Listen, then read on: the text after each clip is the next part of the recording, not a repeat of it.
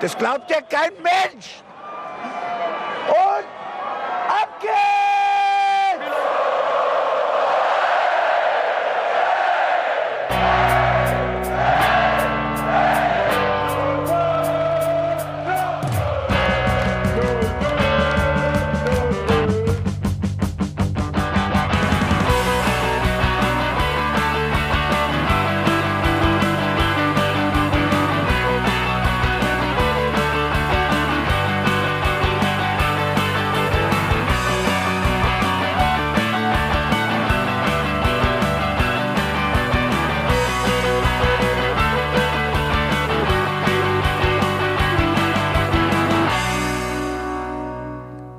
Und herzlich willkommen zum Hinterhofsänger-Talk. Wir sprechen heute über das Spiel gegen Augsburg und ich bin Felicitas Bost und habe wie immer nur die beste Unterstützung an meiner Seite. Hallo Bene. Gute!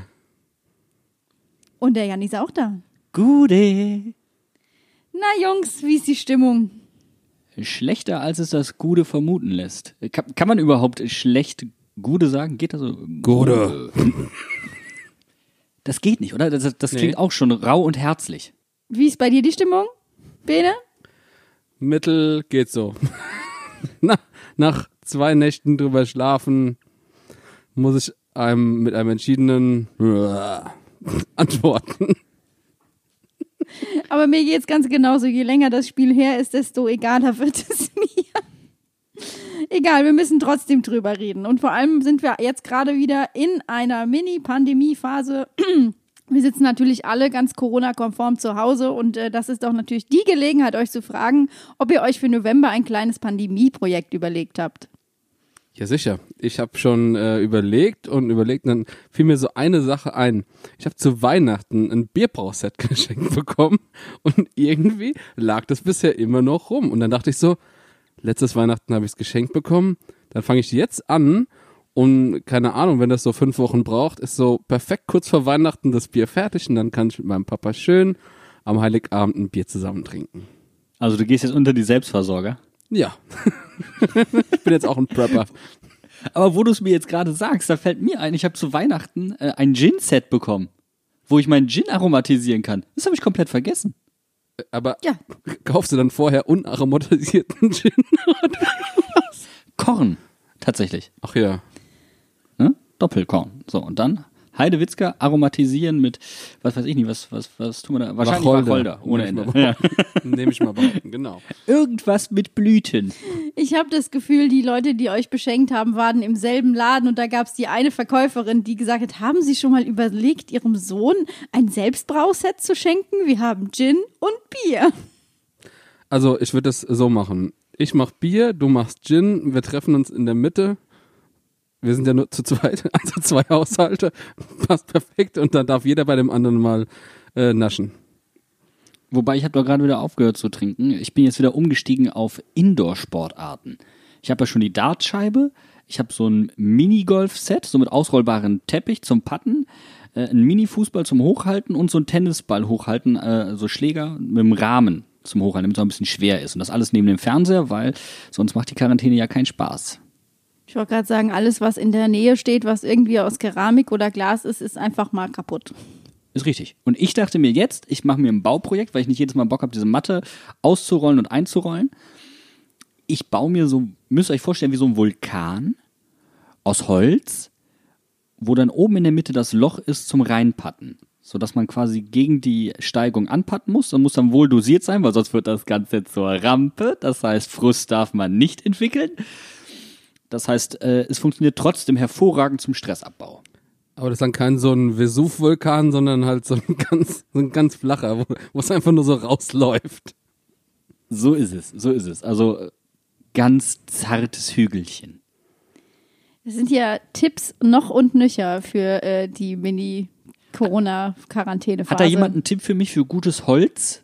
Also ich, frage mich auch immer, wo, wo kriege ich jetzt dieses gute Holz her? Gehe ich da jetzt zum Schreiner meines Vertrauens und sage, Tach, hätt gern ein Stück Holz, ich würde gern einen Mini-Vulkan bauen oder was, was, wie, wie gehe ich das jetzt an? Und könnte ich mir noch bitte die Lochsäge ausleihen? Weil wenn ich das jetzt anfange mit der Bohrmaschine einzeln die Löcher, das wäre ein bisschen aufwendig. Also wenn wir jetzt hier schon bei äh, Gesprächen über Holz angekommen sind, dann können wir eigentlich nicht verzweifelter sein. Äh, um nochmal die Kurve zu machen, bevor wir über das Spiel reden, habt ihr denn mittlerweile auch äh, Strategien entwickelt, eure Euphorie vor dem Spiel zu dämpfen oder war die überhaupt nicht da oder wie sah es vor dem Spiel bei euch aus? Ja, habe ich doch gerade gesagt, ich habe mit Golf angefangen.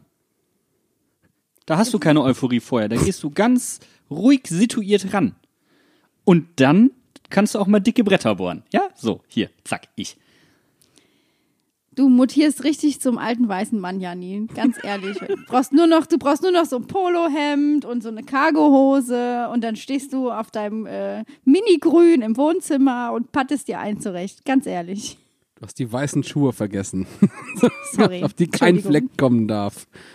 Sonst wird direkt jemand böse angemacht, der aus Versehen mal dagegen kommt oder so und dann ist aber was los. Zum Ausgleich spiele ich ja Darts. Ja? Ja, dafür brauchst du schwarze Schuhe. Und eine lange Hose und ein äh, buntes Shirt irgendwie. Und dann aber spiele ich das auch äh, natürlich stilgerecht mit Einlaufmusik. Was kommt da für Musik? Äh, Buddy, Buddy, Buddy, Buddy, Buddy, Buddy, Bounce. Buddy, Buddy, Buddy, Buddy, Buddy, Buddy, Bounce. Sowas, dachte ich mir. Das ist doch ganz, ganz cool. Wow, ich also äh, Bene, erzähl mir von deinem Samstag. Wie hast du hast du hast du deine rosarote 05 Brille wieder aufgehabt? Ganz ehrlich. Ich habe die nicht nur aufgehabt. Die war also wie so in, in Lehrermanie so ganz vorne auf der Nasenspitze dass ich so ganz genau alles beobachten konnte. Also ich habe sogar, oh, ich weiß gar nicht, wie das passieren konnte. Ich habe sogar ein fucking Trikot angehabt. Ich habe also jetzt aber Ausgerutscht und reingefallen, oder was? irgendwie saß dann auf der Couch und so, oh, du trägst ja ein Trikot. das war so, wow. Also echt, das war jetzt keine, keine wissentliche Entscheidung oder sowas, dass ich da drüber nachgedacht habe, so, heute ziehst du mal Trikot an. Das letzte Mal, dass ich bewusst ein Trikot angezogen habe, war beim Stuttgart-Spiel, wo ich ja vor Ort war. Aber ansonsten bestimmt, also gef gefühlt ein halbes, dreiviertel Jahr nicht mehr oder sowas. Und, also ich weiß nicht, das muss so die innere Euphorie sein, die muss so hochgekocht sein und wie gesagt, die rosarote Brille war am Start und dann sowas.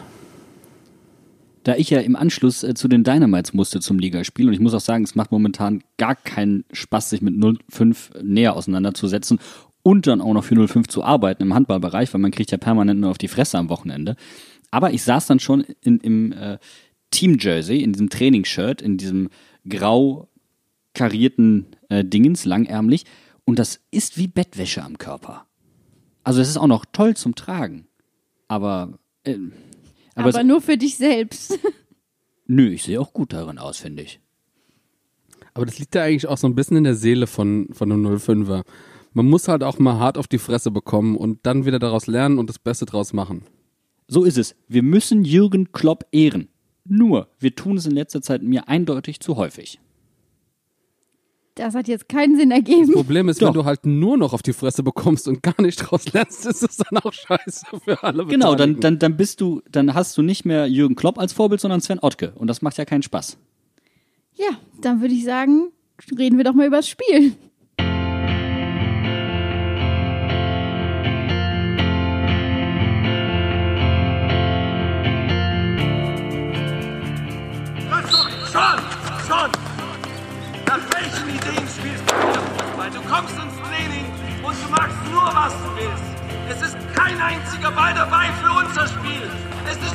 Eigenes Spiel.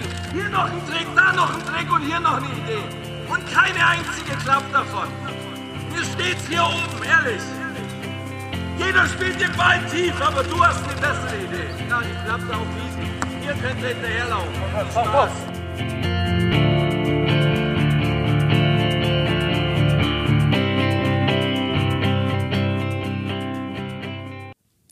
Jemals ein Thementrainer thematisch besser gepasst? Ich wage es zu bezweifeln. Kein Ball für unser Spiel, kein Pass für unser Spiel. Das hätte man an diesem Wochenende auch ein paar Leuten zurufen können. Ja, äh, einigen. Und die Mannschaft war sich ja auch einig äh, in dem, was sie vor der, was sie der Presse eigentlich gesagt haben. Nämlich die erste Halbzeit war unter unserem Niveau. Jungs, welche Fehler hat die Mannschaft gemacht? Also Jan Moritz Lichter hat das ja auch tatsächlich in der PK gesagt. Er hat ja ein, zwei Leute da sogar angezählt und gesagt, hier, ähm, manche Leute haben ihren eigenen Plan verfolgt. Wer könnte das nur sein? Ja, was haben wir denn so alles falsch gemacht? Äh, lass mich kurz nachdenken. Alles. Wenn man sich alle Sachen überlegt, die man hätte falsch machen können, dann waren wir also bei 97 Prozent.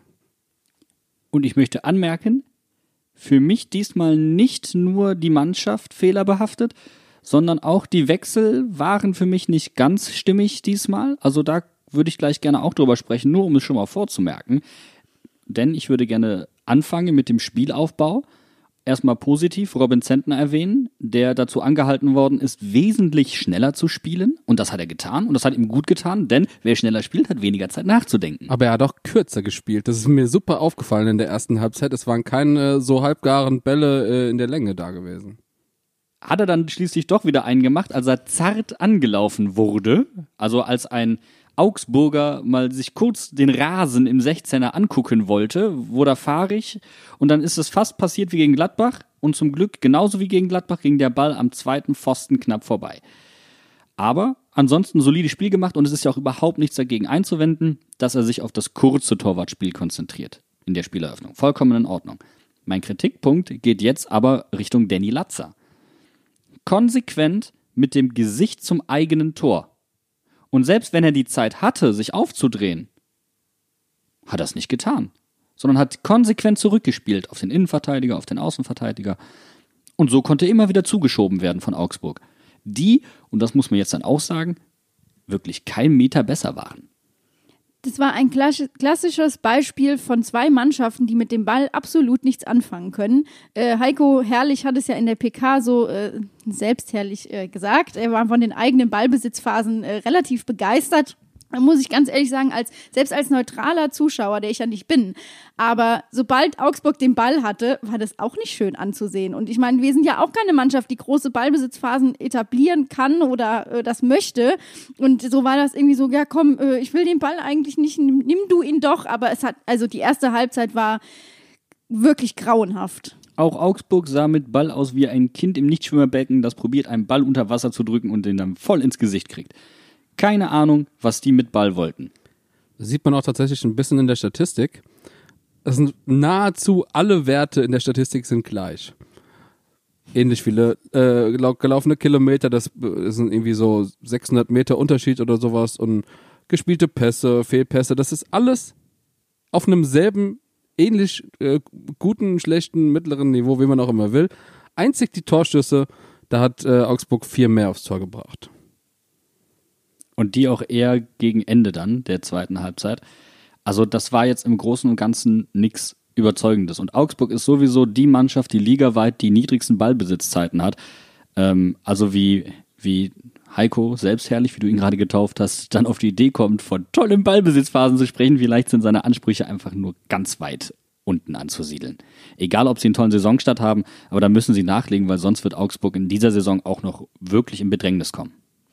Apropos unten angesetzte Ansprüche, ähm, ich sehe trotzdem eine Entwicklung bei den 05ern. Wir sind nämlich beim äh, Sandro Schwarz Fußball wieder angekommen. Erwartet uns jetzt die kommende Saison wieder die, das altbewährte Mittel einer Halbzeit Flop, die zweite Halbzeit Top oder andersrum? Ich sehe es ähnlich wie du. Ich glaube nämlich nicht, dass dieses Spiel ein Rückschritt war, sondern eher ähm, eine realistischere Einschätzung, wo diese Mannschaft tatsächlich steht. Denn gegen Mannschaften, die mit Ballbesitz was anfangen können, wie Gladbach oder, oder auch Leverkusen, werden wir immer besser aussehen, weil sich da die Mannschaft auf ihre Stärken konzentrieren kann. Und deswegen ist mir auch ein klein wenig Angst und Bang vor Schalke. Weil die sind noch schlechter. Aber das ist ein anderes Thema und das besprechen wir zu einer anderen Zeit. Wir müssen auf jeden Fall auch über Mateta reden, oder? Also, ihr habt es beide schon eben gesagt, Jan-Moritz Lichte hat in der PK gesagt, es gab äh, ein paar Spieler, die einen anderen Plan verfolgt haben als der Rest des Teams und als auch die Abmachung war. Und Mateta wurde ja relativ früh ausgewechselt.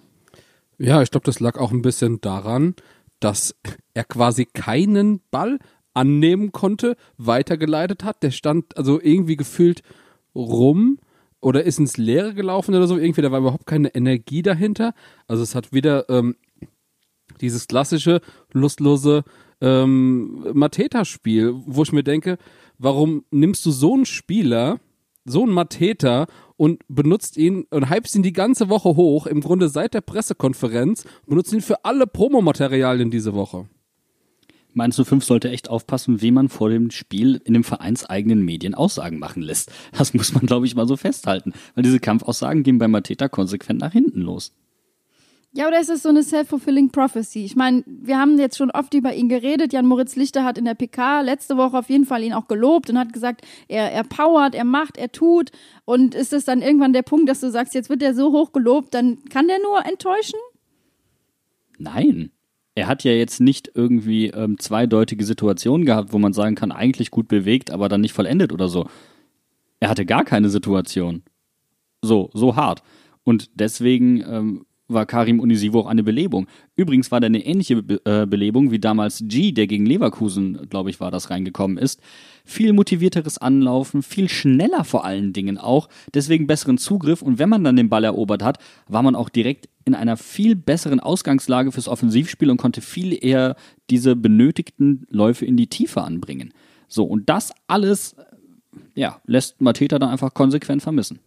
Also Onisivo hat am Wochenende auf jeden Fall wieder gezeigt, warum er unser No- Number One Joker bei Mainz 05 ist. Ähm, ich sehe das ganz genauso. Er hat das Spiel wesentlich mehr belebt und äh, auch einfach diese geile Vorbereitung von Levin. Äh, das Tor war einfach wunderschön und das, das war einfach das, was wir gebraucht hätten. Die Frage ist halt, kann Unisivo das nur, wenn er eingewechselt wird oder kriegen wir ihn vielleicht mal von Anfang an und er kriegt sie über 90 Minuten? Das ist eine sehr gute Frage. Ich, hm, bei Onisivo, der hat äh, jetzt, glaube ich, seit Februar nicht getroffen gehabt. Irgendwie äh, gefühlt 12, 13 Ligaspiele am Stück jetzt nicht getroffen. Es ist halt einfach so, so eine zweischneidige Sache, weil man hat jetzt auch gesehen, er hat super viel Dynamik auch mit ins Spiel gebracht. Er hat einfach so, das so ein, einfach ein Unruheherd. Und damit kam die Augsburger Abwehr, die einfach ein Mateta, der sich nicht so viel bewegt hat, einfach nicht so gut klar. Und ähm, ich denke, wenn er in der Startaufstellung steht, kann man das vielleicht ein bisschen leichter ausrechnen. Und ähm, ja, aber im Grunde haben wir ja noch mehr Spieler, die da so wuseln können. Ich meine, wir haben auch noch einen Paul Nebel, der jetzt aktuell in der zweiten spielt. Aber lass uns mal bitte kurz bei dem vorhandenen Stürmer Personal, weil Paul Nebel ist jetzt kein klassischer Stürmer bleiben. Ich meine, ich kann den Verein auch irgendwo verstehen. Man, man stellt Mateta nach vorne, weil ein Stürmer braucht einfach Selbstvertrauen und äh, man erhofft sich, dass er sich das holt, dass er sich vielleicht auch selbst ein bisschen Druck macht, sich selbst in die Leistung zwingt. Das geht aber leider, wie vorhin schon erwähnt, konsequent nach hinten los. Und da muss man jetzt vielleicht gucken, ob man nicht einfach mal ganz alternative Wege geht. Also für mich ist Karim Unisivo keiner für die, für die Startelf. Dafür ist er auch taktisch ähm, etwas wild, möchte ich meinen. Ich glaube, er weiß manchmal selbst nicht, was seine Füße machen und wo, wo seine Schuhe ihn hintragen. Das ist aber gar nicht so schlimm. Wenn er nämlich kommt, ist das so ein richtiger Unruheherd. Und da hat er den meisten Wert und das finde ich einfach genial. Da soll er doch bleiben. Das ist doch super. Das ist doch ein, wenigstens ein Stürmer, wo du genau die Stärke weißt. So ein klassischer Petersen. So ist Der es. kommt und trifft. Und das kann auch einen Gegner richtig verunsichern, wenn die sehen, 70. Minute da oder 75. Minute, da steht Karim Unisivo und die denken sich, ach du Scheiße. Wie jedes Mal, wenn, wenn Werder gegen uns Pizarro einwechselt. Ich wollte es gerade Wow. sagen, das ist der Pizarro-Effekt. Aber man muss ja schon festhalten, dass die zweite Halbzeit der 05er wesentlich besser war ähm, und auch ein bisschen Mut gemacht hat. Ähm, und für mal, ich habe mich so ein bisschen an das Spiel gegen Gladbach zurückerinnert. Da hatte ich gehofft, dass wir drei Punkte mitnehmen. Diesmal war ich froh, dass wir vielleicht einen Punkt mitnehmen und den über die Ziellinie retten. Wir hätten wahrscheinlich nachlegen müssen, um das irgendwie festzumachen, oder? Ich kann das aber auch nicht nachvollziehen. Du hast, also die erste Halbzeit war von beiden Mannschaften eine Katastrophe, fertig. Ein absolutes Ömmelstor von Augsburg, also das braucht man auch nicht abfeiern, das war auch nicht schön und auch nicht, wow, Fallrückzieher. In der Situation kriege ich das auch hin, Entschuldigung. Das ist, ähm, ob ich da vorher gestanden hätte, ist eine ganz andere Frage. Aber rein von den Fähigkeiten ist das, äh, in die in dieser Situation explizit genutzt wurden, ist das jetzt nicht so herausfordernd. Und dann hast du sie an der Kehle, drückst sie an die Wand und sagst dann, ach, gib mir das Pausengeld morgen. Verstehe ich nicht. Das verstehe ich nicht. Also da hat das, ich weiß nicht, ob da die Wechsel, also ich, ich tut mir leid, ich hänge mich da auch ein bisschen dran auf. die Wechsel kamen mir tatsächlich sehr spät. Das ist mir auch schon aufgefallen. Also, äh, ich glaube, Johnny Burkhardt stand fünf, sechs Minuten oder so an der Seitenlinie und zwar noch bevor das Gegentor gefallen ist. Und ich dachte so, okay, 75. Minute, jetzt kommt Johnny, bringt nochmal ein bisschen frischen Wind rein und dann kam er nicht und kam nicht. Und dann fällt dieses scheiß Gegentor. Und auf einmal wechseln wir dann vier Spieler ein. Und ich dachte mir eh schon so, hä, warum? Also ich meine, Mateta raus finde ich prinzipiell einen sehr guten Wechsel. Das hat ja auch gefruchtet, alles gut. Aber alles andere, was dann kam, das hat doch mehr Verwirrung gestiftet, als es irgendwie geholfen hat. Und jetzt würde ich gerne, ich habe ganz am Anfang der Kritik bei Dani, bei Dani Latze angefangen, im Spielaufbau. Und es kam dann bei diesem Viererwechsel Kevin Stöger. Und Kevin Stöger hat in diesen paar Minuten gezeigt, was er auf engem Raum in der Lage ist zu leisten. Wie ballsicher er ist, wie kombinationssicher er ist auf engem Raum.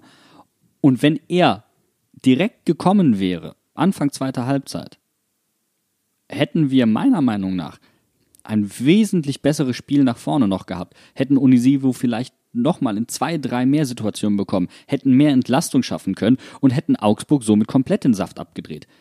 Da wundere ich mich tatsächlich, weil es kann mir doch keiner sagen, äh, dass Kevin Stöger nicht 45 Minuten durchhalten würde. Ja, genau dasselbe habe ich auch gehabt. Ich habe sogar noch in der Halbzeit mit einem äh, Kumpel gesprochen, habe gesagt, Kevin Stöger incoming. Und jetzt überlege ich mir halt, wenn selbst Brosi nach dem Spiel sagt, eigentlich hätte man alle elf auswechseln können. Wieso kommt Jan Moritz Lichte nicht mal auf die Idee, eine Person auszuwechseln? Ja, oder hat er gedacht, wir sind dran und kriegen noch ein Tor geschossen und deswegen wäre es zu riskant, vielleicht äh, zu wechseln?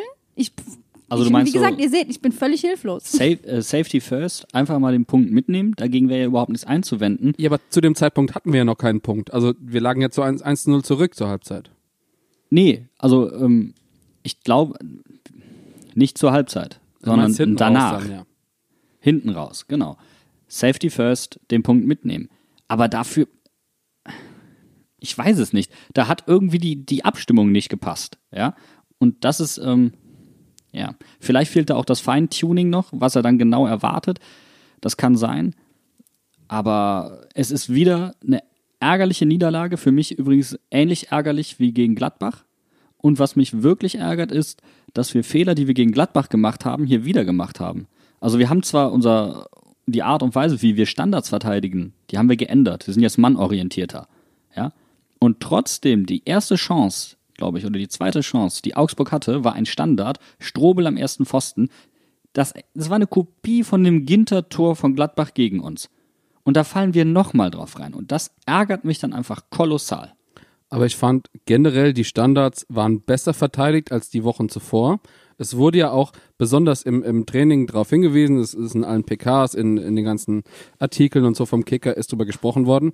Aber ich habe so ein bisschen das Gefühl, von den drei Disziplinen, die wir jetzt jede Woche äh, angegangen sind, also nach dem Unionsspiel haben wir gesagt, okay, die Abwehr muss auf Vordermann gebracht werden.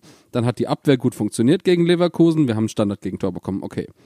Dann haben wir gesagt, okay, aber äh, bei, bei Leverkusen, da war der Angriff scheiße. Okay, also kümmern wir uns das nächste um den Angriff. Dann war gegen, An äh, gegen Gladbach der Angriff gut. Die normale Abwehr ging so, also wir haben ein Tor aus dem Spiel bekommen, zwei Standard-Gegentore, okay, also wir müssen uns um die Standards kümmern. Jetzt haben wir uns um die Standards gekümmert, jetzt ist die Abwehr aber wieder scheiße. Jetzt haben wir wieder drei Gegentore aus dem Spiel bekommen. Also ich habe das Gefühl, das ist irgendwie so ein, so ein, so ein, so ein Kreis und immer eine Sache funktioniert gut, eine Sache fun funktioniert mittel, eine Sache funktioniert schlecht. Trotzdem, wenn wir uns mal angucken, wie die Tore von Augsburg gefallen sind. Also das erste Tor war ja pures Glück. Ja. Und das, das Tor, als Johnny Burkhardt dann verteidigt und nach hinten läuft und den Ball genau in die Gasse spitzelt. Da ist, der spitzelt den genau zwischen Eddie Milson Fernandes und Daniel Brosinski durch. Und da muss, da fehlt Burkhardt die Erfahrung. Da muss er, wenn er den Ball spielt, trotzdem einen Hüftstoß mitgeben, damit der nicht durchlaufen kann, weil er dann nämlich die meiste Geschwindigkeit hat. Oder muss selbst durchlaufen, aber er kann nicht stehen bleiben. Und dann kommen wir zum zweiten Fehler, der sich anschließt. Eddie Milson Fernandes ist der Einzige, der bereits vorher Schwung aufnimmt, um den Lauf mitgehen zu können, was er aber einfach nicht kann, weil er aus dem Stand kommt. Aber er hat sich wenigstens aufgedreht.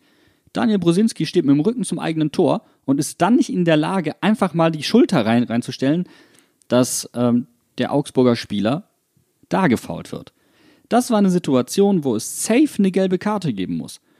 Und wir haben in diesem Spiel keine gelbe Karte bekommen. Augsburg aber fünf. Und das hat auch was mit taktisch cleverem Verhalten zu tun, dass ich weiß, wann ich zu faulen habe. Und das war so eine Situation. Und trotzdem war sie maximal unglücklich. Ja, dann muss man das Foul einfach mal ziehen. Also, wir hatten es ja auch schon im ähm, vom Bullshit-Bingo für diesen Spieltag war drin, Danny Latzer sieht die fünfte gelbe Karte. Ist nicht passiert. Ist einfach, wir haben keine gelben Karten bekommen. Aber ich sehe das ganz genauso. In so einer Situation musst du entweder als Johnny Burkhardt weiterlaufen oder als Daniel Brosinski das Foul ziehen. Es geht nicht anders. Und es ist so ärgerlich, weil Johnny hat vorher eine richtig, richtig gute Aktion gehabt und hätte sich eigentlich verdient, auch das Spiel richtig gut abzuschließen. Und dann ist es einfach so eine kleine Situation, wo alle 05er-Fans vom Fernseher sitzen und sich fragen, wie konnte das passieren? Wie können wir so ein einfaches Tor bekommen? Ich habe das, das Gefühl, das war ja beim, beim Gladbach-Spiel genauso. Die letzte Viertelstunde, irgendwie funktioniert es da noch nicht. Da lässt die Konzentration nach. Äh, ich weiß auch nicht, aber wir haben in den letzten zwei Spielen vier Tore in den letzten 15 Minuten bekommen jeweils. Also äh, nicht jeweils äh, zusammen. So, Entschuldigung. Und ich finde es ein bisschen merkwürdig, dass wir da immer wieder über den Kopf sprechen oder über die psychologischen Aspekte, denn wenn wir Gegentore bekommen in der ersten Halbzeit, wirft das die Mannschaft nicht aus dem Plan. Die Mannschaft bleibt fokussiert, erarbeitet sich neue Möglichkeiten und verbessert sich sogar. Warum soll denn das zweite Tor die, die Mannschaft denn dann so komplett rauswerfen? Weil es dann äh, wahrscheinlicher ist, dass sie verlieren? Das sehe ich irgendwie nicht. Also konditionell würde ich da jetzt keine Diskussion anfangen wollen, aber irgendwas ist in dieser letzten Schlussviertelstunde, wo die Feinjustierung einfach nicht gut ist. Es, Danny Letzer, Danny Letzer hat es ja im Interview gesagt, da gehen die Köpfe runter. Und es ist so, da, wir, wir Mainzer versuchen ja eigentlich immer eine spielerische oder eine zumindest eine, eine erklärbare Antwort auf solche Sachen zu finden. Und jetzt sind wir an einem Punkt, wo wir sagen müssen, ist das Mentalität, weil wir es uns nicht erklären können. Und dann siehst du so einen Daniel Brosinski, der zum zweiten Mal äh, in zwei Wochen vor dem Mikro steht, gefühlt heulend und sagt, wir spielen hier Schlafwagenfußball, du musst alle auswechseln. Wir haben einen neuen Fangesang. Im Schalalalalawagen, im Schalalalalawagen, im Schalalalalawagen. Mit Schaffner Daniel Brosinski. Weil Daniel Brosinski ist ja ein bisschen. Aber Daniel Brosinski ist doch das Paradebeispiel für eine gewisse Schläfrigkeit im Spiel, oder nicht? Aber ich glaube nicht, also das, es fällt mir so schwer, glaube ich, weil er einfach gerade neben Danny Latzer, der immer nur Ja, Nein und äh, müssen Sie den Trainer fragen oder haben wir schon gesagt, antwortet bis auf jetzt letzten Samstag, der steht einfach jede Woche vorm Mikro und versucht quasi irgendwelche Erklärungen abzugeben und ich nehme ihm auch ab, dass das einfach im Moment irgendwie nicht läuft. Ich, ja, ich reg mich auch über Prosi während des Spiels auf, aber er ist ja nicht allein. Nein, auf gar keinen Fall. Das, das meine ich damit auch überhaupt nicht. Aber ist denn überhaupt jemand da, der Brosi jetzt mal spielerisch Feuer unterm Arsch macht? Das ist ja die ganz andere Frage. So, was ist, was ist mit Aaron? Von dem hat man seit Wochen nichts mehr gehört. Was ist mit Philipp Mwene? Weiß man da irgendwas, warum der nicht spielt? Gerade Philipp im Vene, der ja also aus seiner Verletzung kam, in Paderborn ein ganz, ganz wichtiger Faktor im Spielaufbau war auf äh, links als Verteidiger. Da war er richtig wichtig. Also der hat die Spielintelligenz für sowas. Jetzt nicht unbedingt die Geschwindigkeitsvorteile, ja, aber er hat die Intelligenz vom Spielverständnis her, da was, da, ja, Eindruck hin, zu hinterlassen und auch ähm, jemanden mitzureißen. Vielleicht muss da neuer Impuls her. Und Aaron, tut mir leid, ähm, der hat sich im 16er einmal wund gelegen und sich davon nie wieder erholt, ganz ehrlich. Es sind, wie gesagt, die Faktoren, die wir uns nicht erklären können. Auch äh, Boetius oder Quaison waren jetzt in dem Spiel nicht so präsent wie in den vorangegangenen zwei Wochen. Das war, das war, hat einfach nicht funktioniert. Also ich muss ganz ehrlich sagen, bei, äh, bei Robin Quaison, da, da fehlt mir die ganze Zeit schon so das gewisse Fünkchen. Äh, das, das, das gewisse etwas, was mich dran glauben lässt, dass er irgendwie gerade Bock auf Fußball hat. Also äh, ich meine, der spielt au- auf, auf links außen beziehungsweise linkes Mittelfeld, aber irgendwie auch die in, im Zusammenspiel mit Daniel Prosinski funktioniert das nicht gut. Er macht da irgendwie mehr schlecht als recht, äh, äh, verteidigt er und nach vorne sieht's aber auch nicht wirklich besser aus. Wir wissen aber zum Beispiel aus der, Erfahrung, äh, aus der Erfahrung mit Levin Öztunali, ähm, dass ein defensiverer Außenverteidiger dir ganz schön den Dampf vorne rausnehmen kann. Ja? Also vielleicht doch hier die Möglichkeit, einen neuen Impuls zu setzen. Weil eigentlich ist Quaison jemand, der von der Qualität her nicht ersetzbar ist im Kader. Vor allem, wenn Quaison, was wir ja auch die letzten Spiele gesehen haben, mal im Strafraum ist, parallel zu Mateta, dann brennt's nämlich eigentlich. Also eigentlich äh, müsste man fast dafür plädieren, dass Quaison als, zweite, als zweiter Stürmer aufgestellt wird und jemand anders auf links spielt. Naja, aber er macht ja, die Rolle, die er hat, macht ja eigentlich total Sinn, weil er kann nach innen ziehen, ja, und kann zum Abschluss kommen. Und seine Abschlüsse aus der zweiten Reihe, ja, Lecco Funny, da wissen wir ja alle, was das kann. Also er spielt ja eigentlich inversiv. Und das ist eigentlich super. Das ist total schwer auszurechnen. Aber es fehlt dann halt jemand, der von hinten als Außenverteidiger absichert und anschiebt. Das heißt, er steht relativ tief und kommt dann nicht wirklich zum Zug, habe ich manchmal das Gefühl. Kann sein, kann, also, weißt du, da ist so eine gewisse, ich weiß auch nicht, ob man jetzt alles erklären muss. Vielleicht muss man einfach mal neue Impulse setzen. Das heißt, im Grunde reden wir jetzt gerade schon, was man aufstellungsmäßig äh, für die nächste Woche äh, machen kann. Dann, dann diskutieren wir doch mal über alle Positionen, oder? Was, was haltet ihr davon? Ähm, also ich sag mal, die Abwehr sch- scheint ja soweit zu funktionieren. Ähm, Daniel Brosinski kann man sich drüber streiten. Ähm, er macht seine Rolle als äh, linker Verteidiger jetzt aber nicht so schlecht. Könnte man vielleicht mit Philipp Mwene pro äh, probieren. Aber so, jetzt haben wir eben schon über ähm, Stöger geredet. Äh, Bevor du bitte zu Stöger kommst, bleib mal bitte kurz hinten, weil das war das erste Spiel, wo ich Jeremiah St. Just als Rechtsaußenverteidiger nicht gut fand. Er hat, also er hat sich reingebissen, er hat sich reingearbeitet, okay, aber die Qualität, die er in den letzten Spielen da gezeigt hat auf der Position, die war diesmal nicht so gegeben. Also klar, das ist jetzt keine, keine Position, die zur Disposition steht, aber schon ähm, mal exemplarisch zu zeigen, dass da alle nicht wirklich ähm, fit im Kopf waren in dem Moment. Ja. Und dann Kevin Stöger für mich, ja, du sprichst es an, muss für mich jetzt in die Startaufstellung und wenn du ihn zur Halbzeit wieder rausnimmst oder zur Halbzeit bringst, je nachdem wie das Spiel läuft, ist mir ja egal. Und wenn du ihn nur reinbringst, wirklich ein paar richtig gefährliche Situationen initiieren lässt und dann wieder rausnimmst, ist doch egal von mir aus. Ja, du kannst dich, kannst ja immer noch absichern, wie du willst. Aber der, der Mann braucht jetzt mehr Spielzeit mit dieser Mannschaft. Vor allem gegen Schalke, die ja äh, bekanntermaßen aktuell sehr anfällig sind. Ganz ehrlich, wenn wir da einen Kreativen haben, der halt auch mal ein bisschen anfängt zu wirbeln und äh, sein Spiel aufziehen darf, dann habe ich die, die Hoffnung, dass das Spiel wenigstens nicht so ausgeht, wie man sich vorstellen könnte. Ich kann die Bremsstreifen der Schalker bis hierhin riechen vor dem Mittelfeld Stöger und Jean-Paul Boetius. Das ist kreatives Potenzial, dagegen ist Schalke 04 eine Mandala-Gruppe. Ja, dann kommen wir doch einfach mal zum Gipfel, Gipfeltreffen der Tabellenletzten nächste Woche. Unsere Kollegen von Fums und Grätsch würden dazu sagen, El Kakiko, wir haben Werder abgelöst. Ähm, wir haben schon fast, da sind wir ja eigentlich schon, was erwartet ihr euch eigentlich vom Spiel? Ich erwarte, dass es ein richtiges Scheißspiel wird.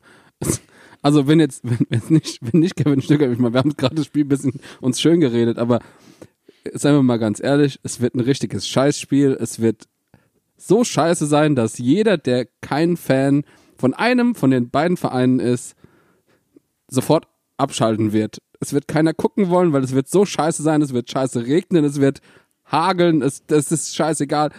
Einfach nur irgendwie dieses Fuckspiel rumkriegen und gewinnen. So scheiße wird das sein. Ich glaube tatsächlich, dass äh, die Menschen das alle gucken werden, weil man so gut Witze darüber machen kann. Die, die Das Scheißigkeit kennt keine Grenzen. So ist es. Im Würstchenhagel auch noch gegen den Wind pinkeln, so ungefähr. Deswegen, ja, ich sehe das ähnlich. Also es wird auf jeden Fall. Aber vielleicht kann, kann- also vielleicht lassen wir uns einfach mal überraschen. Nee, ich kriege schon wieder Hoffnung, ich höre auf. Also, Wie gesagt, wir haben uns gerade aus Versehen ich- schön geredet. Ich füge da aber noch was hinzu, weil ich glaube, Schalke ist ein Gegner, ähm, der uns vielleicht zu Pass kommt. Weil, wenn wir gegen die nicht gewinnen, gegen wen sollen wir sonst gewinnen? Ganz ehrlich. aber das habe ich ja gerade schon mal angerissen. Gegen bessere Mannschaften sehen wir besser aus. Also nur das Problem ist, die Mannschaft muss halt jetzt irgendwoher Selbstbewusstsein bekommen, um dann halt auch diese letzte Viertelstunde zu überstehen. Ja, aber nur weil es besser aussieht, heißt es doch nicht, dass es besser ist. Ich sag mal so, ich habe ich hab eine Theorie. Und zwar, vor ziemlich genau zehn Jahren sind wir mit sieben Siegen in die Bundesliga gestartet. Und aus Gründen der Symmetrie müssen wir im zehnten Jahr sieben Spiele am Anfang verlieren, damit alles wieder so wird wie früher und damit wir der fröhliche, tolle Bundesligist sind, den jeder mag. Das heißt, das Yin und Yang von Mainz 05 muss wiederhergestellt werden. Und da sind wir doch wieder bei den unerklärlichen äh, Phänomenen dieser Galaxis, die wir uns einfach nicht erklären können. Alter, da macht sogar Schwarz und Lichte Sinn. Wow. Wow. Nee, nee, nee, nee, nee, nee. Nee, Hol mir meinen Aluhut. nee, nee, nee. Es ist die große Bundesliga-Verschwörung. Wahnsinn. Wahnsinn. Aber ja, wahrscheinlich hast, hast du recht, Bene. Aber es fragen jetzt natürlich die Ersten schon wieder nach, ist Lichte denn, wenn man dieses Spiel gegen Schalke verliert, noch der richtige Mann? Das, da antworte ich nicht drauf. Das musst du aber, weil die Frage wurde dir schriftlich gestellt von einem befreundeten Journalisten. Damn it. Damn you. Also sagen wir mal so, wenn wir schon bei Schwarz und Lichte sind, dann ist doch die einzig relevante Frage, sind wir der X-Wing im Kanal von Schalke und versenken den Schuss, damit Schalke explodiert? Oder ist Schalke unser X-Wing, der in den Todesstern reinschießen muss, damit wir explodieren? Also in dem Bild ist eine von den beiden Mannschaften der Todesstern. Also so gefährlich sehe ich keine von beiden Mannschaften, muss ich ganz ehrlich sagen. Es kommt mir eher so vor, als wären wir so ein 80-80, der von den Ewoks so die, die Beine so gebunden bekommt und dann so hinfällt und gar nichts mehr machen kann. Das heißt, die Frage ist für nächste Woche, wer sind die E-Box und wer ist AT-AT? So könnte man es sehr gut betrachten, ja. Äh, wer, auf die, äh, wer wird auf die Fresse kriegen, ist da die Frage. Wer kriegt die Holzstämme von links und rechts und buff? Und Da gab es übrigens mal, wo, wo wir gerade schon bei Mysterien sind, da gab es mal eine geile Mythbusters-Folge zu, wo die das ausprobiert haben mit Panzerwagen und mit äh, Baumstämmen, die von links und rechts kamen und ob so ein Panzerwagen dem standhalten könnte. Fun Fact? Nein. Also die Taktiken der Ewoks funktionieren tatsächlich erstaunlich gut. Aber ich muss ehrlich sagen, nicht nur, weil sie äh, den ATATs auf die, auf die Schnauze geben, Entschuldigung, sondern auch einfach, weil ich die Ewoks sympathisch finde. Äh, kommen wir weg vom gallischen Dorf. S lasst uns mehr Ewoks sein. Guerillakrieg. So. Nicht Guerilla-Marketing, sondern ab sofort ist, äh, ist Guerilla-Krieg angesagt. Weil wir sind nämlich die kleinen, braunen, wuseligen Bärchen, die sich durchs Unterholz äh, pflügen und äh, mal ab und zu ein paar äh, Fallstricke verteilen. Sehe ich das richtig? Lieber Unterholz statt Kellerkinder. Richtig. so ist es, so ist es. Das ist ein sehr schönes Bild. Ja, letztes Jahr waren ja die Werderaner Kellerkinder und äh, deswegen gebe ich doch einfach mal kurz ab an die Kollegen von FUMS und dann gleiten wir ganz sanft ins Abseits. Ich bin Timo Schrömer von der Deichstube. Mein Name ist Lars Kranenkamp von FUMS. Gemeinsam sind wir Deichfums, der grün-weiße Fußball-Podcast. Stabile Gags, Fundiertes Fußballhalbwissen, alles in grün-weiß. jetzt überall, wo es Podcasts gibt. Hier ist Deichfums. Immer Kurs auf grün-weiß. Klar soweit? Okay, über das Personal lässt sich streiten. Viel Hacke, wenig Spitze. Aber sonst viel Spaß. Powered bei Kreiszeitung. Sollte also nichts mehr helfen, sich einfach am Leid anderer ergötzen. Dafür empfehlen wir Deichfums. ich schaue Nachrichten auch nur noch, um zu sehen, wie gut es mir eigentlich geht. Du meinst, das ist die einzige Chance, die die Mainzer haben, um das äh, Gefühl zu bekommen, was alle anderen am nächsten Spieltag in der Bundesliga haben werden, wenn sie Mainz gegen Schalke gucken? Vermutlich, ja. Wir reden im Abseits aber nicht mehr über das Spiel. Das Spiel ist jetzt abgehakt, fertig, Deckel drauf, in eine Kiste. Wir haben das besprochen, sondern wir reden natürlich über das, was unter der Woche passiert ist, denn da auch war, auch wieder einiges los. Angefangen mit der Infoveranstaltung des Vereins anstelle der Mitgliederversammlung. Und ich würde doch jetzt einfach mal ganz unverfroren um eure Meinung bitten. Also im Großen und Ganzen muss man sagen, eine gelungene Veranstaltung. Punkt. Man hat ein gutes Bild abgegeben, auch die E-Mails, die man nachträglich noch beantwortet hat, auch das hat ähm, dazu beigetragen, dass das einen guten Eindruck gemacht hat, dass keine Fragen unbeantwortet blieben. Dennoch für mich auf gar keinen Fall irgendein Ersatz für eine Mitgliederversammlung. Und nach wie vor muss ich sagen, die Zeit war lang genug, um eventuell eine hybride Version einer Mitgliederversammlung abzuhalten. Denn ich bin der festen Meinung, man wird keine Präsenzveranstaltung im nächsten Jahr so hinbekommen, wie man es gerne hätte. Auch dafür wird man eine hybride Lösung brauchen. Das heißt, das hätte man auch jetzt schon früher abhandeln können. Und nicht im blinden Vertrauen in den Herbst starten und sagen, das wird schon. Ja, also ich sehe auch, dass im Januar die Mitgliedsversammlung, der Termin wird niemals starten können. Also wenn, wenn äh, wir, wir eben schon bei der ähm, Symmetrie waren, dann wird das wahrscheinlich im März ungefähr dann wieder soweit sein, äh, wenn die ersten Sachen wieder aufmachen und alles, alle wieder äh, in Urlaub fahren und hast nicht gesehen und dann geht's im Juni wieder mit äh, Lockdown los oder so. Nichtsdestotrotz wollte ich nochmal auf das Thema mit der hybriden äh, Versammlung ähm, zu sprechen kommen. Und zwar hat ja Detlef Höhne auch nochmal das Beispiel Nürnberg gebracht.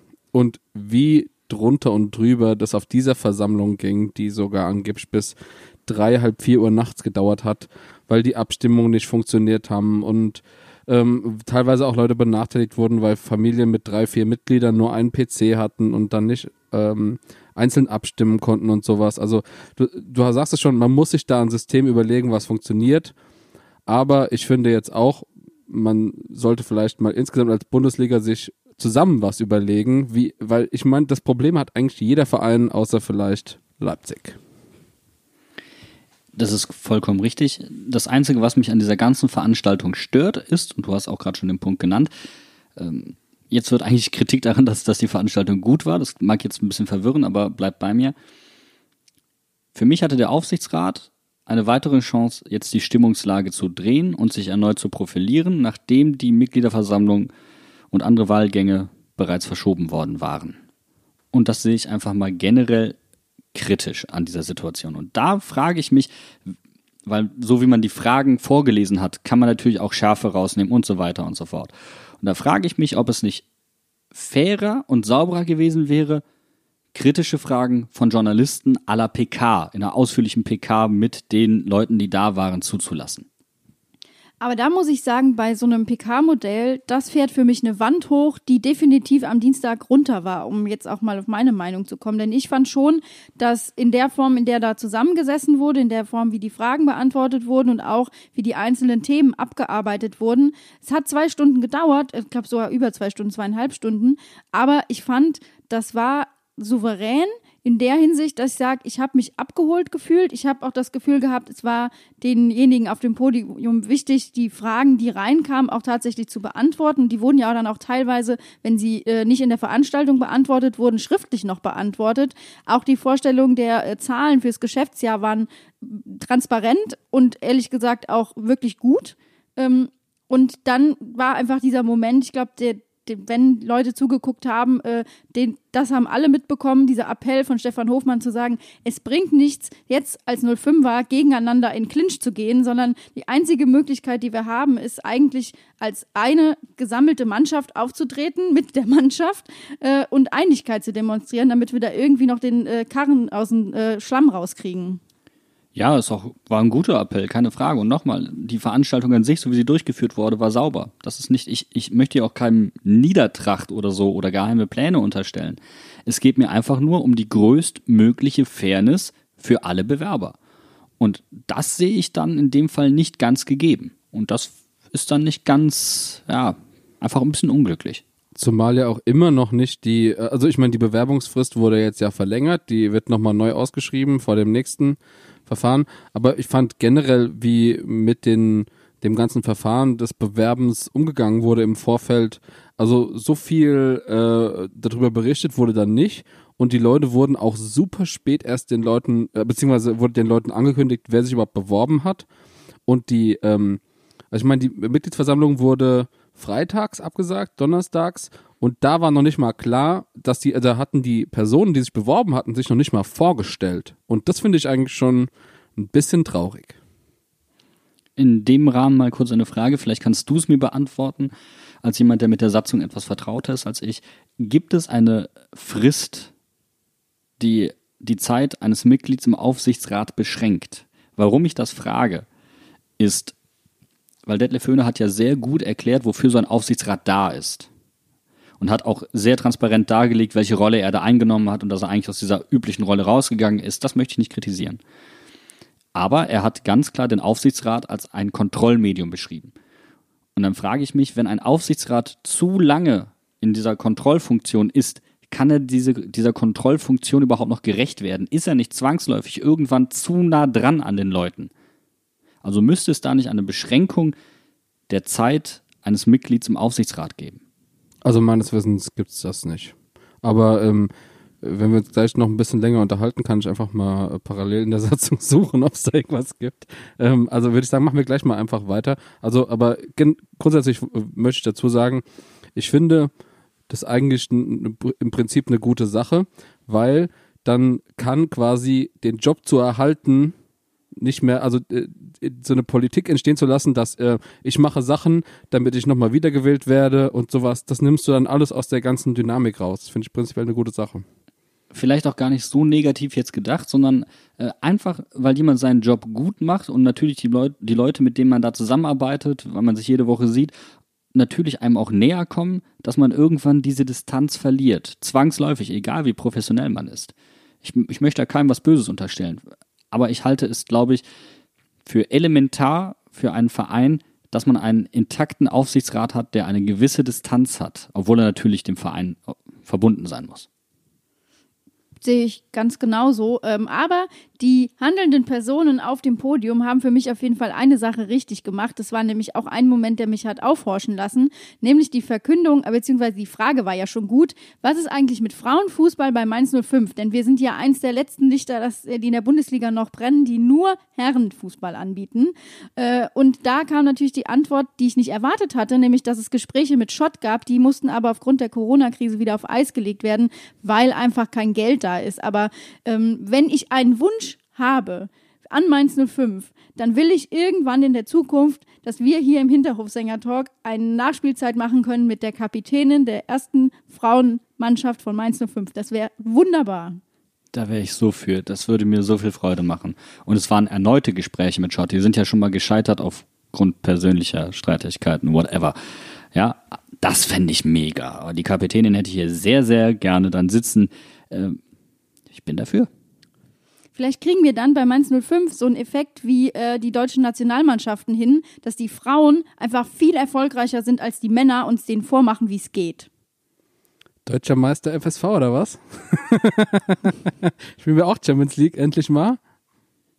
Das wäre, das wäre so Premium, Alter. Das wäre das krasseste. Vor allen Dingen, weil die Herren ja jetzt gerade wirklich das schlechteste Profiteam in Deutschland sind. Oh, was ist jetzt das Folgeziel? Endlich mal europäische Spitze werden. Also am Wochenende wieder verlieren. Und da wäre so ein erfolgreiches Frauenteam natürlich ein gelungener Ausgleich. Das ist jetzt super gemein, aber wir haben ja trotzdem ein Frauenteam bei Mainz 05, nämlich unsere Handballdamen von den Dynamites, aber bei denen sieht es im Moment auch nicht so rosig aus, oder Janni? Ja, da ist sportlich auch ein bisschen der Baum am Brennen, sowohl auf als auch teilweise ein bisschen neben der Platte. Ich weiß nicht, wer es mitbekommen hat. Das vorletzte Spiel, wenn ihr da gesucht habt nach Ergebnissen, ihr konntet keine finden, weil dieses Spiel nicht stattgefunden hat, weil die Testergebnisse der Dynamites nicht pünktlich vorlagen oder pünktlich ausgeliefert worden sind und man kann nicht genau feststellen, warum das so ist. Und dann wurde das Spiel gegen die Dynamites gewertet, was schon eine ziemlich harte ähm, Ansage der HBF ist, aber da kannst du jetzt nichts machen. Das ist wie in Italien, äh, wo das Spiel ähm, einfach gegen, ich glaube, wer war es? Neapel war es. Die konnten nicht antreten und dann wurde es gegen sie gewertet. Das ist doch, das ist sportlich so fernab von allem und das ist wirklich das Letzte, was die Dynamites gerade verdient haben. Die Dynamites haben sowieso nur das Beste verdient, davon mal ganz abgesehen, weil das einfach äh, tolle Frauen sind, die absolute Vorbildfunktion haben für jeden Sportler bei Mainz 05. Ebenso übrigens auch für unsere äh, Tischtennisherren. Die gehen alle mit sehr, sehr gutem Beispiel voran. Ja, und dann kamen noch Querelen mit Schiedsrichtern in einem anderen Spiel dazu, ähm, wo sich Eva Maria Federhen, glaube ich, auch sehr, sehr deutlich zugeäußert hat. Ähm, diese Schiedsrichter möchte sie nie wieder bei uns sehen. Da gab es Vorfälle, ja, die kann man schon, oder Sätze sind gefallen von den Schiedsrichtern gegenüber Spielerinnen, die nicht der deutschen Sprache so mächtig sind, die die gerade erst lernen, weil sie neu im Land sind, die man schon als fremdenfeindlich auslegen könnte. Ja, also da, da, da rumort ist richtig und gleichzeitig ja, haben, haben sie immer wieder ein paar Schwächen auf der Platte, zu langsames Rückzugsverhalten und so weiter. Das ist schade, schade, schade, schade. Jetzt am Mittwoch Bonusspiel. Bonusspiel gegen, einen, gegen eine der Top-Mannschaften in Deutschland. Einfach weiterfallen, weiterarbeiten. Die kämpfen sich da raus, da bin ich ganz zuversichtlich. Ist es nicht auch ein Pokalspiel? Genau. Und die Männer haben ja bewiesen, wir können Pokal. Kann man das dann auch gucken im, äh, im Stream wieder, wie die normalen Bundesligaspiele? Ja, kann man. Und äh, wir setzen euch den, den Link natürlich hier in die Show Notes. Die Dynamites haben jeden Support unterstützt und wenn es Couch-Support ist, ist mir egal. Raschelt mit der Chipstüte, rülpst laut, ist mir wurscht. Hauptsache, ihr unterstützt unsere Damen vom Handball.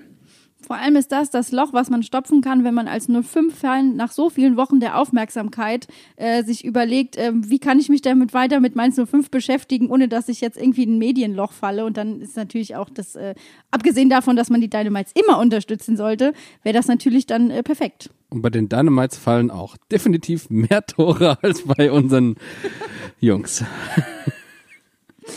Bene, du hast gerade äh, mir eine wunderbare Idee gegeben. Und zwar lass doch mal über Tore reden und zwar über Eigentore. Denn für mich hat jetzt letzte Woche es jemand geschafft, sich wirklich ein Eigentor einzuschenken. Ähm, ja, Harald Strutz ist wieder da. Er hat sich gemeldet nach Jahren der Abwesenheit. Wenn man hier schon über den Christian spricht in einer leitenden Funktion, dann möchte ich aber in dem Namen bitte auch genannt werden in diesem Rahmen. Das geht ja überhaupt nicht. Ich, ich, ich, ich, ich, hier, hier, hier, ich habe auch was geleistet. Hallo, hallo. Sind wir jetzt quasi so wie der HSV angekommen, dass sich alle Rittlange mal jemand, der früher mal beim Verein tätig war, äh, irgendwie dazu äußern muss, wie, wie toll doch alles früher war und äh, wie gut doch die Aufgaben gemacht wurden und wie schlecht doch aktuell alles ist und dass die Stimmung nicht mehr ist und boah. Ja, und da spielt ja auch wieder, äh, sag ich mal, das Medienloch mit rein, weil jetzt haben die ganzen äh, Blätter alle über Mainz 05 die Wochen über geschrieben und so langsam wisst, weiß, glaube ich, jeder in der Bundesliga, dass Mainz einfach kein Bundesligaspiel gewonnen hat. Und jetzt haben wir einen neuen Trainer und jetzt ist alles irgendwie mal netter. Und ja, Wusstet ihr, dass noch keine Mannschaft mehr als sechs Spiele zu Saisonbeginn verloren hat? Ey, interessanter Fun Fact. Wusstest du, dass der Enkel von Uwe Seeler bei uns spielt? Was? wusstet ihr, dass der Kloppe schon mal mit Mainz abgestiegen ist? What? Was? Das ist mir neu. Unbekannte 05 Fakten, an denen man sich jede Woche immer wieder festhalten kann. Ja, es ist aber schon krass. Also Harald Strutz, Talk is cheap, ganz ehrlich. In dem und dann, also von mir aus kann er über alte Zeiten sprechen und ein Buch soll ihm unbenommen sein. Aber was hat er gerade zur aktuellen sportlichen Leistung ähm, beizutragen? Was kann er da kritisieren? Gar nichts. Und dann äh, bestimmte Vertragsdetails und so weiter, auch in einer Art und Weise und nonchalant nebenbei. Also so ein bisschen Sonnenkönig-mäßig. Ah, er hat sich doch früher in der, in der Rolle des Grüßaugus besser gefallen. Warum hat er den nicht einfach beigehalten? Ja, pass mal auf. Weißt du, was die perfekte Idee wäre? Ein Laber-Podcast von Christian Heidel und Harald Strutz. so jeden Sonntag setzen die sich zusammen virtuell auf einen Kaffee oder real und sagen so, na, wie geht's dir? Erzähl mal von deinem Leben. So Böhmchen und Lollo-mäßig. Einfach mal drauf loslabern. Den perfekten Namen. Harry und Chris. Müssen wir nur Christian Heidel überlegen, auch mal was über Mainz 05 zu sagen, weil der hält sich ja bedeckt. Ja, der weiß, wie das Geschäft läuft. Ein echter Gentleman. Ja, jetzt kriegen wir wahrscheinlich, beim, beim Christian steht nach, nach dieser Idee nicht mehr das Handy schnell und wir kriegen nachher einen wütenden Anruf, was wir ihm denn da bitte eingebrockt hätten. Jetzt haben wir die AZ auf eine neue Podcast-Idee gebracht, wie mir dünkt. Das ist aber Bene so kurz vor True Crime, ganz ehrlich. Oh boy. Aber ganz ehrlich, das ist doch das Argument, was jeder Verlagsmitarbeiter braucht, wenn er sich nicht schon im Sommer gedacht hat, ach hier der Harald Strutz, der hatte doch mal angefragt, ob wir Interesse an der Biografie hätten. Jetzt reden alle über Mainz 05, jetzt müssen wir das unbedingt machen. Und weißt du was, wir setzen noch den Podcast on top, weil die Crossover-Effekte von Podcast und gedrucktem Buch sind so gut, das haben wir auf der Buchmesse gelernt, das machen wir jetzt einfach. Wir machen jetzt hier so einen Podcast. Wir machen auch einen dieser Podcasts. Ich habe gehört, die gehen aktuell sehr gut. Weißt du was? Wir haben hier schon wieder so viel Bullshit gelabert. Wir gehen jetzt nach Hause. So wie die Podcasts gehen, gehen wir jetzt heim. Deswegen würde ich einfach sagen, wir hören uns nächste Woche nach dem El Kakiko, in dem es scheiße regnen wird. Und wir freuen uns jetzt schon drauf. Und bis dahin, macht's doch gut und bleibt uns treu. Bewertet uns auf Apple und wo auch immer. Ciao, ciao, ciao. Arrivederci. Stay safe. Tschüss.